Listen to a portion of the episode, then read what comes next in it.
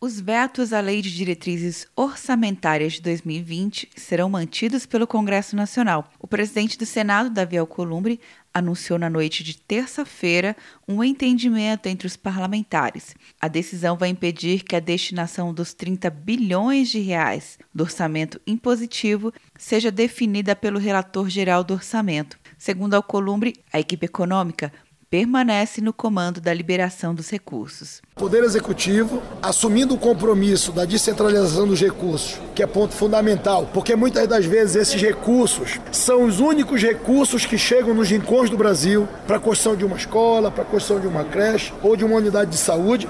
O presidente Bolsonaro, em redes sociais, afirmou que, abre aspas, não houve qualquer negociação em cima dos 30 bilhões e que a proposta orçamentária original do governo foi 100% mantida.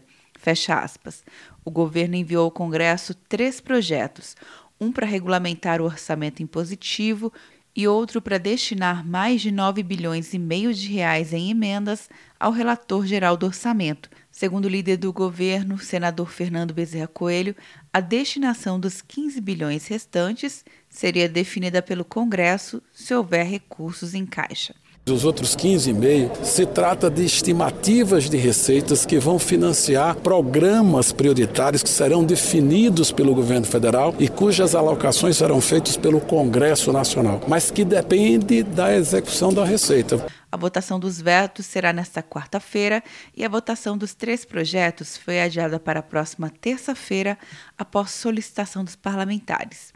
Atenção, você que fez o Enem! Sua nota pode valer uma bolsa de estudos de até 100% para os cursos de graduação à distância da Uninter.